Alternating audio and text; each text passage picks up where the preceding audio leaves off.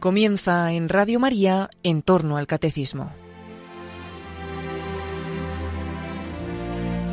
Como complemento y resumen de las explicaciones sobre la liturgia que el padre Luis Fernando de Prada está impartiendo dentro de su programa sobre el catecismo de la Iglesia Católica, les estamos ofreciendo en varios sábados la reposición de algunos programas sobre el compendio del catecismo que dirigieron hace unos años los padres Mario Ortega y Roberto Visier en torno a esos mismos temas litúrgicos.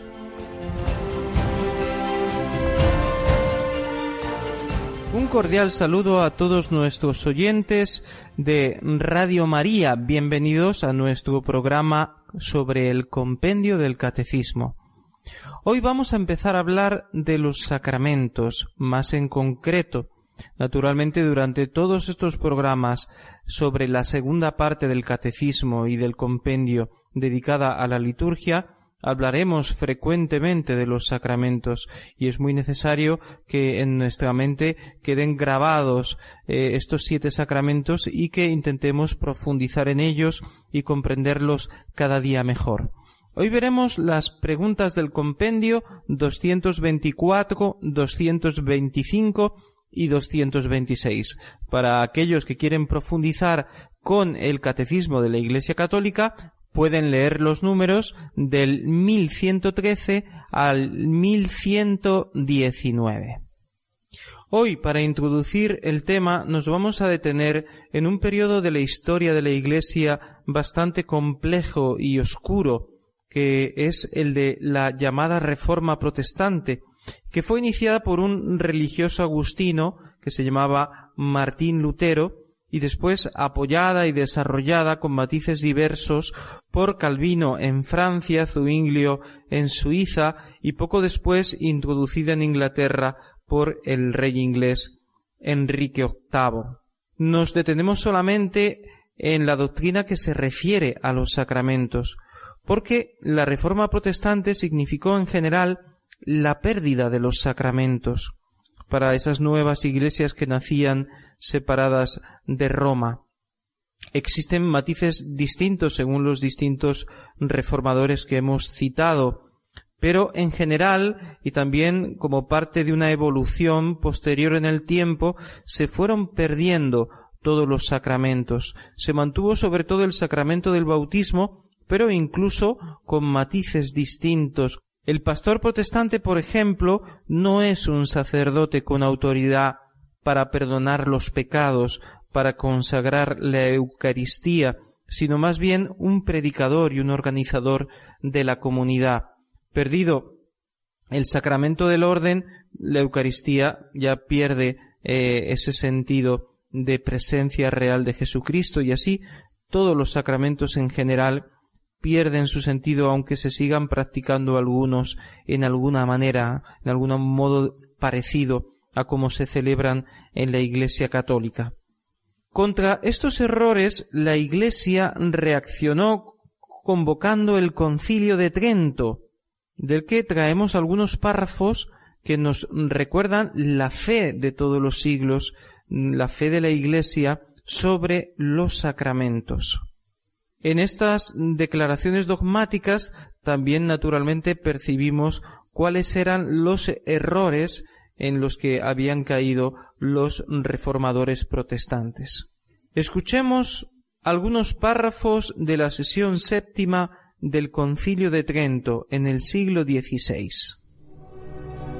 El Sacrosanto Ecuménico y General Concilio de Trento, congregado legítimamente en el Espíritu Santo y presidido por los mismos legados de la sede apostólica, insistiendo en la doctrina de la Sagrada Escritura en las tradiciones apostólicas y consentimiento de otros concilios y de los padres, ha creído deber establecer y decretar los presentes cánones, ofreciendo publicar después, con el auxilio del Espíritu Santo, los demás que faltan para la perfección de la obra comenzada.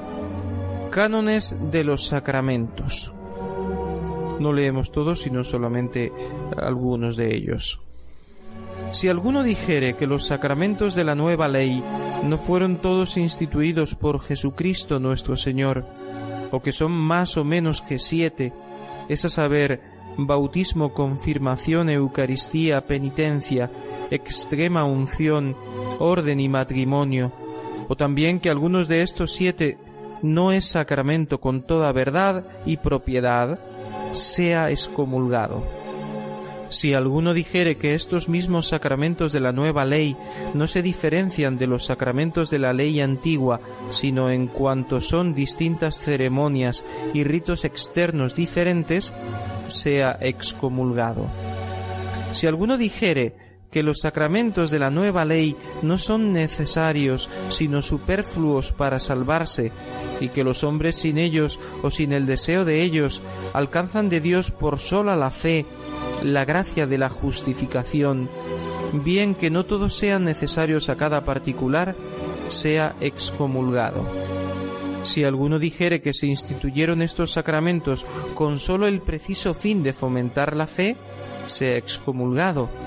Si alguno dijere que los sacramentos de la nueva ley no contienen en sí la gracia que significan, o que no confieren esa misma gracia a los que no ponen obstáculo, como si sólo fuesen señales extrínsecas de la gracia o santidad recibida por la fe, y ciertos distintivos de la profesión de cristianos, por los cuales se diferencian entre los hombres los fieles de los infieles, sea excomulgado.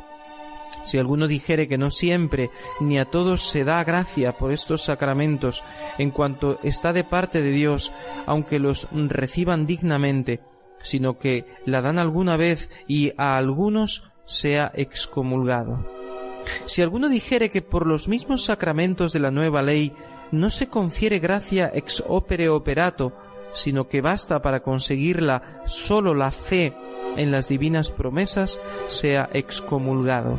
Si alguno dijere que por los tres sacramentos, bautismo, confirmación y orden, no se imprime carácter en el alma, esto es, cierta señal espiritual e indeleble, por cuya razón no se pueden reiterar estos sacramentos, sea excomulgado.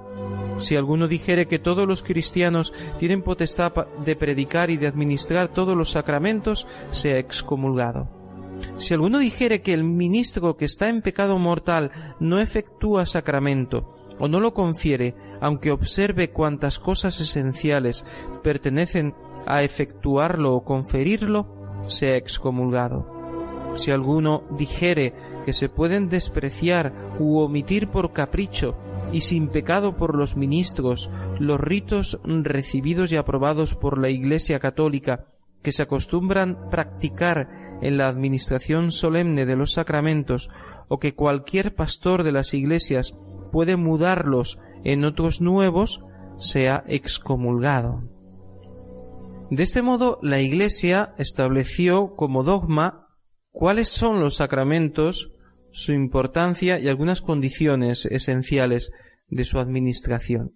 Y estas palabras, aunque pertenezcan a un concilio que es un poco lejano en el tiempo, no por eso dejan de ser actuales y eh, en todo han sido ratificadas por el Concilio Vaticano II, aun cuando pues la reforma del Concilio Vaticano II haya introducido algunas pequeñas modificaciones, por ejemplo, el sacramento de la extrema unción, ahora lo llamamos unción de enfermos. Escuchemos ahora la pregunta 224 que nos habla de cuáles son los sacramentos y sobre todo de qué son los sacramentos. Son los sacramentos y cuántos hay? Los sacramentos son signos sensibles y eficaces de la gracia, instituidos por Cristo y confiados a la Iglesia, a través de los cuales se nos otorga la vida divina. Son siete, bautismo, confirmación, Eucaristía, penitencia, unción de los enfermos, orden y matrimonio.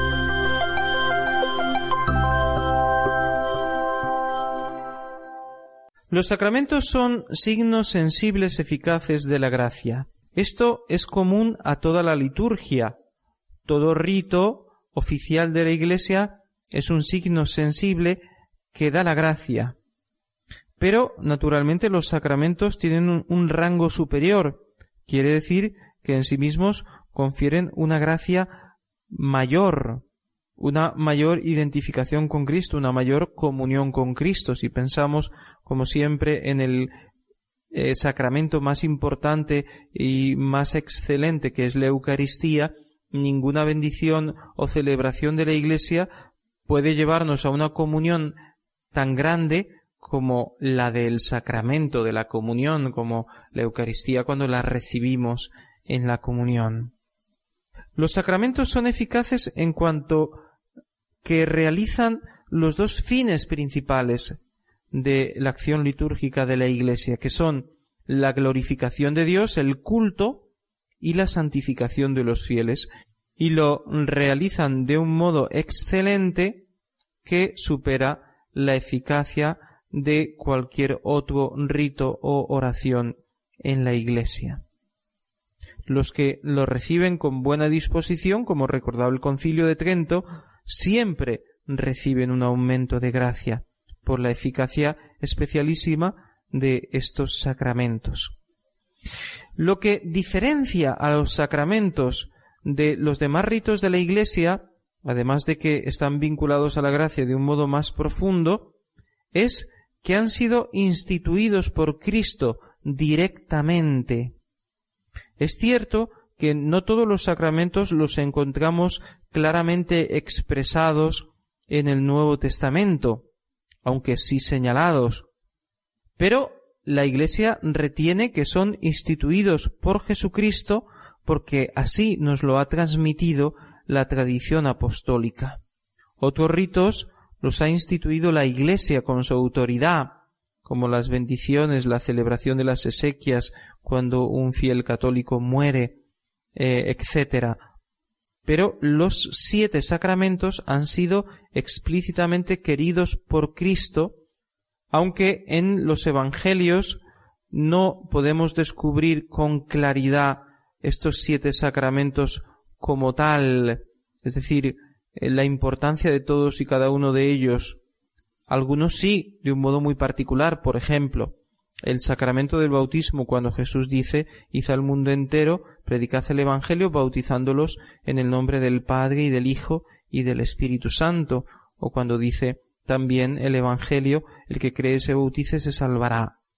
La confirmación está expresada claramente en el libro de los Hechos de los Apóstoles cuando los apóstoles imponen las manos para que reciban el Espíritu Santo. El sacramento de la Eucaristía en la eh, institución de la última cena, de la Eucaristía en la última cena y en el, sermón del pan de vida del Evangelio de San Juan. El sacramento de la penitencia en el momento en el que Jesús resucitado dice a los apóstoles a quienes perdonéis los pecados les quedan perdonados. La unción en la carta del apóstol Santiago cuando dice si está enfermo alguno de ustedes llame a los sacerdotes de la iglesia y que lo unjan con óleo y recen por él.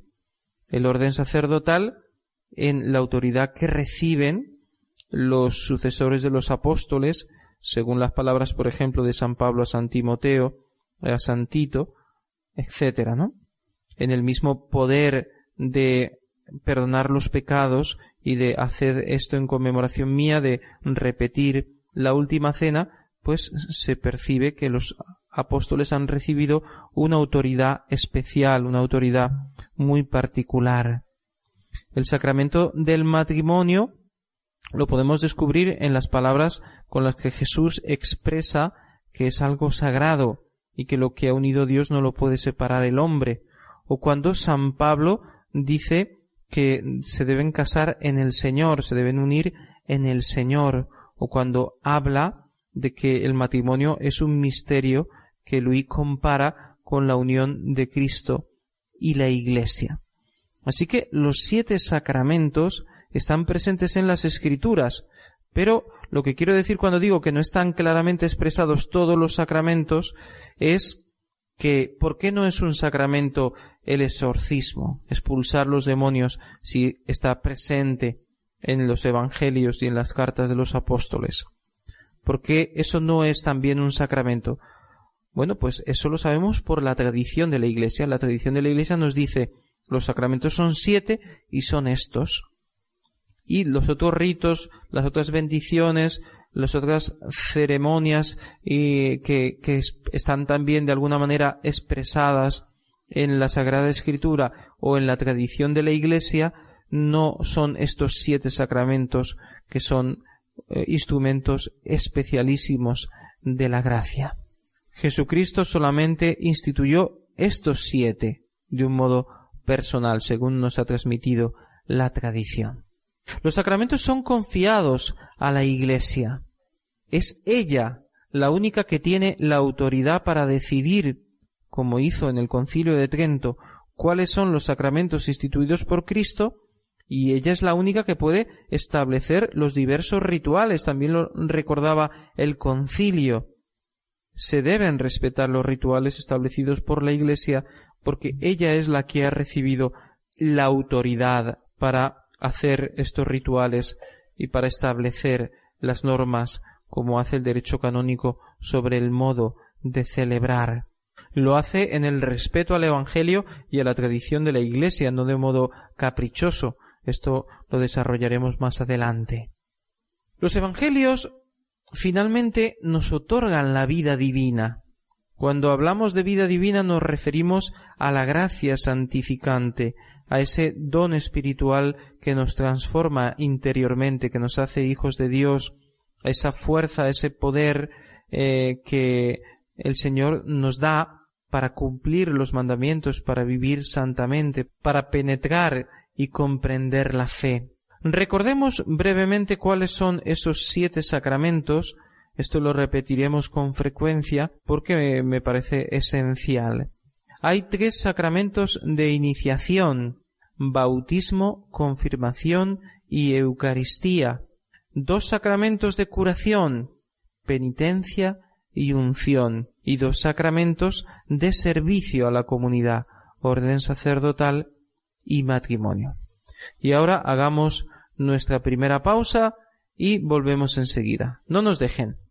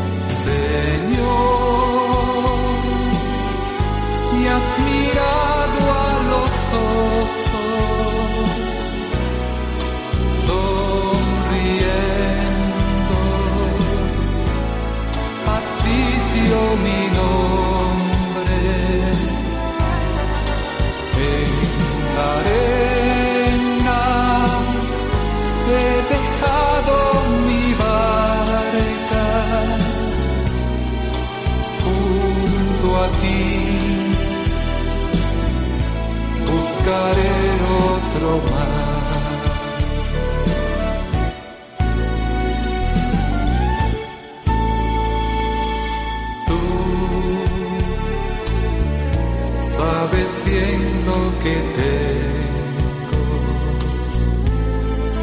en mi barca. No hay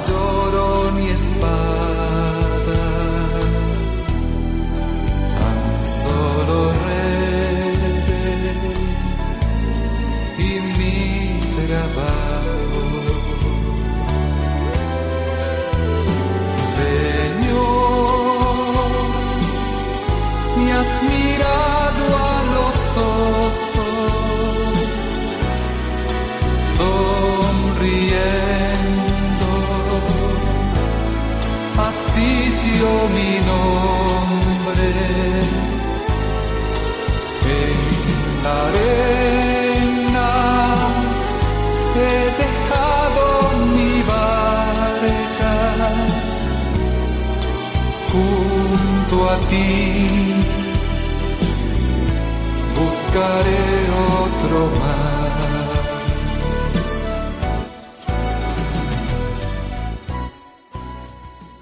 Está usted en sintonía de Radio María en el programa Compendio del Catecismo. Les habla el padre Roberto Visier. Y hoy estamos hablando de los sacramentos. ¿De qué sacramentos? De todos en general. Luego, poco a poco iremos explicando cada sacramento. Hoy hablamos de lo que significan los sacramentos. Y ahora nos detenemos en el vínculo profundo que existe entre los sacramentos y Cristo. Escuchemos la pregunta 225. ¿Qué relación existe entre los sacramentos y Cristo?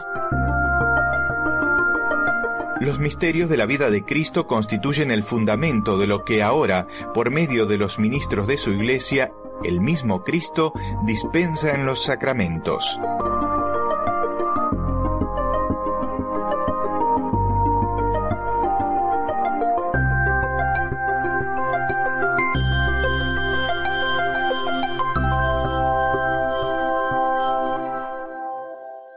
Ya hablábamos en un programa anterior de cómo Cristo actúa en los sacramentos, pero hoy se trata de descubrir la relación profunda entre Jesús y los sacramentos, porque los misterios de la vida de Cristo, como nos ha dicho el compendio, son fundamento de los sacramentos, porque Él sigue actuando en la Iglesia en cada época de la humanidad, en cada momento de la historia de la Iglesia, actúa, se hace presente a través de los sacramentos. Él dice, yo estoy con vosotros todos los días hasta el fin del mundo y se queda sobre todo a través de los sacramentos, especialmente a través del sacramento de la Eucaristía, donde Jesús está realmente presente en cuerpo, sangre, alma y divinidad. Pero en los demás sacramentos también Jesús no solamente actúa misteriosamente, sino que está presente. De modo que todos los misterios de la vida de Jesús, de modo misterioso, eh, son misterios, ¿no? Se hacen presentes, porque la vida de Jesús es un presente continuo, no es nunca un pasado, ni es algo que pertenece al futuro siempre es un presente. Jesús siempre está con nosotros. Se hace presente en cada uno de los sacramentos y también en el ministro. Eh, en la palabra que anunciamos, Jesús nos habla. No es simplemente una palabra escrita. La palabra de Dios es Jesús que nos está hablando. Si pensamos en Jesús nacido en Belén, en esa imagen navideña maravillosa del portal de Belén, de Jesús entre las pajas, los pastores, todo eso misteriosamente se hace presente a través de los sacramentos. Si pensamos en la vida oculta de Jesús, de la cual sabemos tan poquito, en ese niño que crece, que es obediente a María y a José, ese misterio también se hace presente en la Eucaristía, en cada uno de los sacramentos. Si pensamos en Jesús que sana, que enseña el Evangelio, ese Jesús está presente también a través de los sacramentos. Por ejemplo, podemos pensar en el sacramento de la unción de los enfermos. ¿Cuántas veces Jesús sanaba a los enfermos, los confortaba, los animaba? Él lo sigue haciendo a través del sacramento de la unción. Cuando Jesús estaba presente en las bodas de Caná y de alguna manera con su presencia bendijo a aquellos esposos, pues lo sigue haciendo a través del sacramento del matrimonio. Y así, a través de cada uno de los sacramentos, los misterios de la vida de Jesús, naturalmente su pasión, su muerte, su resurrección, se renueva ese misterio, no vuelve a ocurrir porque ocurrió una vez para siempre, pero todos los méritos de su pasión, de su muerte, de su resurrección, se ofrecen en el altar esos méritos infinitos. La Santa Misa es renovación del misterio pascual. El Señor resucitado sigue visitándonos como se apareció a los apóstoles después de la resurrección, así a través de los sacramentos podemos encontrar a Jesús resucitado. Si el rezo del Santo Rosario, meditando los misterios de la vida de Jesús y de María, puede tener frutos preciosos, maravillosos en nuestra alma, ¿qué será esa presencia particular de Jesús en los sacramentos o esa meditación de los misterios de la vida de Jesús que podemos realizar a través de estas celebraciones sagradas. Los tiempos litúrgicos en los que la Iglesia celebra eh, la Eucaristía y los demás sacramentos también nos ayudan a hacer presente algunos momentos de los misterios de la vida de Jesús. Como sabemos, el Adviento nos prepara en esos momentos cuando Jesús estaba en el seno de María. Luego en Navidad celebramos el nacimiento y en la Cuaresma la preparación de la vida pública de Jesús y la pasión y en la Semana Santa la, muerte y resurrección y luego durante la Pascua la ascensión, la venida del Espíritu Santo y así durante todo el año litúrgico también en todos los domingos del tiempo ordinario renovamos, actualizamos, se hace presente el misterio de la salvación. Santa Teresa decía que aquellos que suspiran pensando en lo hermoso que hubiera sido vivir en los tiempos de Jesús y ver a Jesús cara a cara y escuchar su voz y escuchar cómo él explicaba las parábolas o ver cómo él hacía milagros, que los que piensan así tienen poca fe porque Jesús sigue presente en medio de nosotros, sobre todo a través de la Eucaristía. Por tanto, Santa Teresa decía, es lo mismo, tenemos a Jesús, lo único que tenemos que hacer es abrir los ojos, tener una fe más viva, una fe más profunda. Existe también, como ya apuntaba antes, una misteriosa presencia de Jesús en los ministros de la Iglesia, en los obispos, en los sacerdotes, en los diáconos. En ese sentido, decimos que ellos son otros Cristos, que ellos son presencia sacramental de Cristo, que deben transparentar a Jesús también en su vida ordinaria, pero como no siempre lo hacemos así porque somos defectuosos, pecadores como los demás, pero lo que es cierto es que cuando un sacerdote o un obispo celebra los sacramentos, está actuando en persona de Cristo cabeza y Jesús se hace presente en él, porque el sacerdote dice yo te bautizo, o el obispo dice recibe por esta señal el don del Espíritu Santo. Pero en realidad, aunque sea el obispo, el sacerdote el que pronuncia esas palabras, es Cristo el que bautiza, es Cristo el que derrama el don del Espíritu Santo sobre los fieles. Más allá del efecto del sacramento que hemos llamado con palabras del concilio de Trento ex opera operato, esa eficacia que hace que se ponga el sacramento e inmediatamente se dé la gracia si no hay obstáculos y el, el fiel lo recibe dignamente. Además de ese efecto, esa eficacia del sacramento, existe una asistencia especial del Espíritu Santo al sacerdote, para que pueda transmitir con fidelidad y autoridad el Evangelio. En ese sentido, Jesús habla por boca del sacerdote. Y quizás muchos de ustedes alguna vez han sentido esto, que cuando el sacerdote les aconseja en el sacramento de la confesión, pone el dedo en la llaga y da en el blanco no solamente porque el sacerdote eh, está bien preparado o tenga mucha experiencia, sino porque se da naturalmente una presencia de Cristo que me habla por medio del sacerdote. Hagamos ahora nuestra segunda pausa y volvemos enseguida.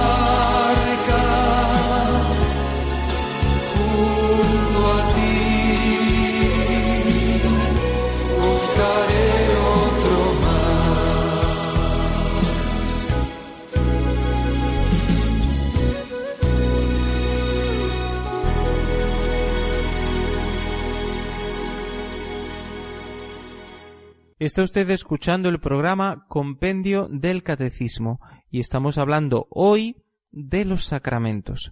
Escuchemos ahora la pregunta 226 que nos habla de la relación entre los sacramentos y la Iglesia.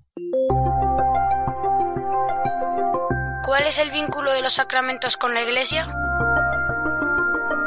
Cristo ha confiado los sacramentos a su Iglesia son de la Iglesia en un doble sentido, de ella en cuanto son acciones de la Iglesia, la cual es sacramento de la acción de Cristo, y para ella en el sentido de que edifican la Iglesia.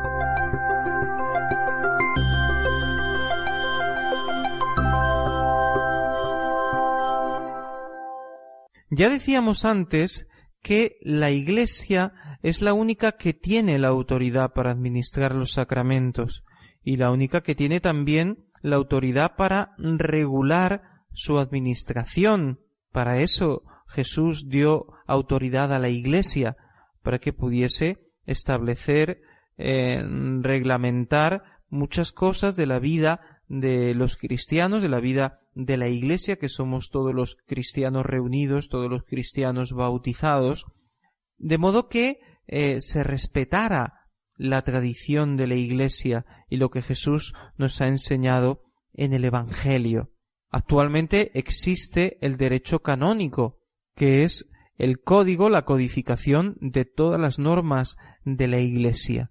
Y naturalmente hay una parte muy importante del derecho canónico que se refiere a los sacramentos y que establece eh, las partes esenciales de los sacramentos, las condiciones esenciales para la validez y para la licitud de la celebración de los sacramentos. Y esto es muy importante y todos los ministros de la Iglesia deben respetar las normas que están en el Código de Derecho Canónico sobre la celebración de los sacramentos y naturalmente también todo lo que los rituales expresan, enseñan y establecen sobre la celebración de los sacramentos. Y nadie eh, pues se puede saltar esto, lo dice claramente también el Concilio Vaticano II, la Sacrosantum Concilium, cuando dice que nadie por ninguna razón modifique lo que está establecido en la liturgia, en los libros sagrados. Esto no quiere decir que la Iglesia sea dueña de los sacramentos en el sentido de que puede cambiarlos, en el sentido de que puede decir hoy hay siete sacramentos y mañana establecer son ocho, o hagamos uno más para que sean nueve, o ahora quitamos cuatro y, quedan tres. No. no podemos hacer eso.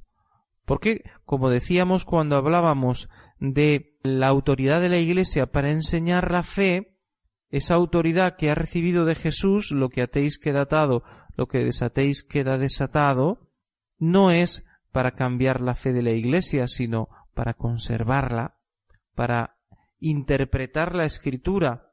Pero la interpretación no es desfigurar lo que dice el texto, sino darle su sentido verdadero. Del mismo modo, la Iglesia, cuando recibe de la tradición apostólica en una justa interpretación del Evangelio cuáles son los siete sacramentos, las siete acciones sagradas más importantes para la Iglesia, lo que debe hacer es custodiarlas, lo que debe hacer es reglamentar su celebración, adaptarla a los diversos momentos. Por ejemplo, si la Iglesia en el Vaticano II y en la reforma posterior que con motivo de lo que se estableció en el concilio se llevó a cabo, establece que la misa se puede celebrar en las distintas lenguas llamadas vernáculas, en las lenguas de cada país, eso es norma de la Iglesia, la Iglesia tiene autoridad para hacerlo. Entonces nadie puede decir que porque eh, se dejó de celebrar la misa en latín, ya la misa está desfigurada, desvirtuada, ya no es la misa de todos los siglos, porque cambiemos la lengua, no cambia la misa de todos los siglos.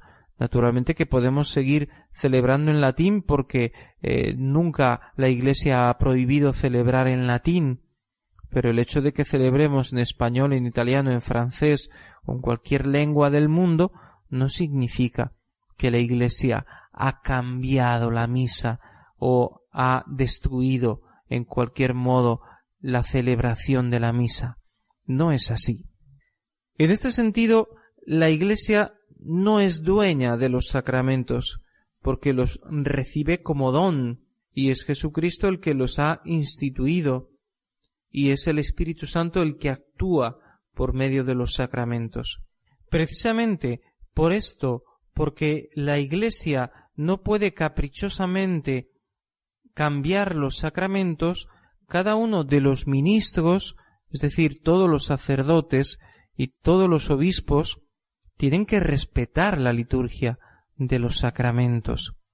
No podemos celebrar los sacramentos a nuestro capricho, según nuestro gusto personal. No podemos suprimir ritos, inventar ritos o gestos nuevos que no están en el misal o que no están en el ritual de los sacramentos. Y en esto se han cometido muchos abusos en los últimos años. Y los fieles mismos, ustedes, tienen el derecho a recibir los sacramentos y también a asistir a celebraciones de los sacramentos según las normas de la Iglesia y no según el capricho del celebrante y cuando iremos viendo los sacramentos en concreto nos podremos detener en alguno de estos abusos que han sido claramente expresados en algunos documentos de la Iglesia, como el documento Redemptionis Sacramentum, publicado por la Sagrada Congregación para el Culto Divino y la Disciplina de los Sacramentos en el año 2004, sobre algunas cosas que se deben observar o evitar acerca de la Santísima Eucaristía. Esto es un ejemplo de cómo la Iglesia oficial, la Sagrada Congregación para el Culto, ha denunciado muchos de los abusos que hoy en día se cometen nada más y nada menos que en la celebración del más importante de los sacramentos, que es el de la Eucaristía. Hablaremos más despacio de esto más adelante. Pero sí podemos decir que los sacramentos son de la Iglesia. Y lo decimos como nos ha explicado el compendio del catecismo en dos sentidos muy claros. En primer lugar, porque han sido confiados a la Iglesia. Es la Iglesia la que los ha recibido, la que los administra, la que cuida de ellos, la que los conserva, etc. Pero a la vez son de la Iglesia porque la Iglesia tiene necesidad de los sacramentos. En este sentido podemos decir que cuando decimos la Iglesia debe cuidar administrar los sacramentos, estamos refiriéndonos sobre todo a la autoridad de la jerarquía para establecer, reglamentar la administración de los sacramentos.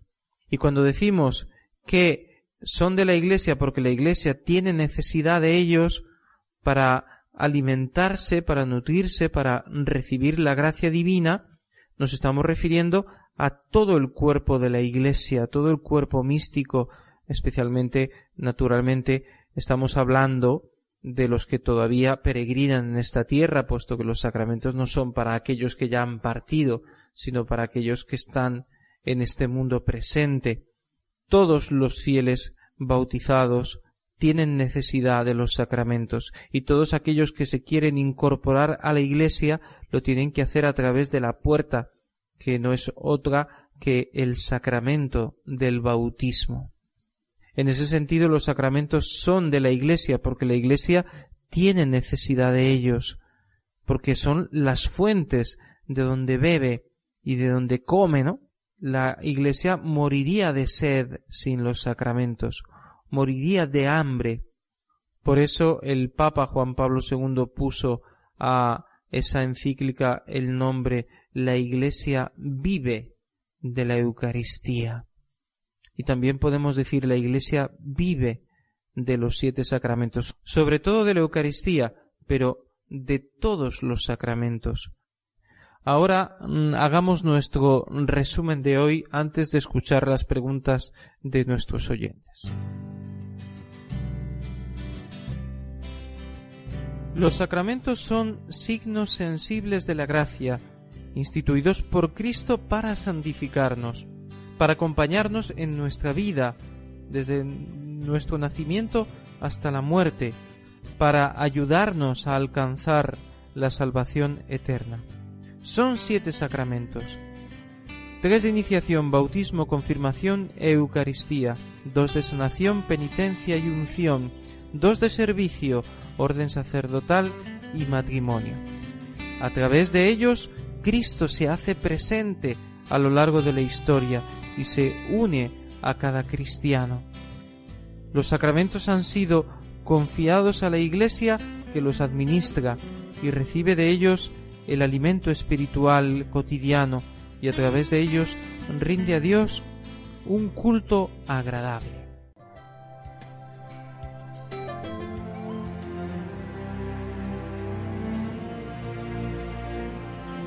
Así finaliza en Radio María en torno al catecismo. A modo de complemento y resumen de las explicaciones que el padre Luis Fernando de Prada está dando sobre la liturgia dentro de su programa sobre el catecismo de la Iglesia Católica, les estamos ofreciendo en varios sábados la reposición de algunos programas sobre el compendio del catecismo que dirigieron hace ya unos años los padres Mario Ortega y Roberto Visier en torno a estos mismos temas.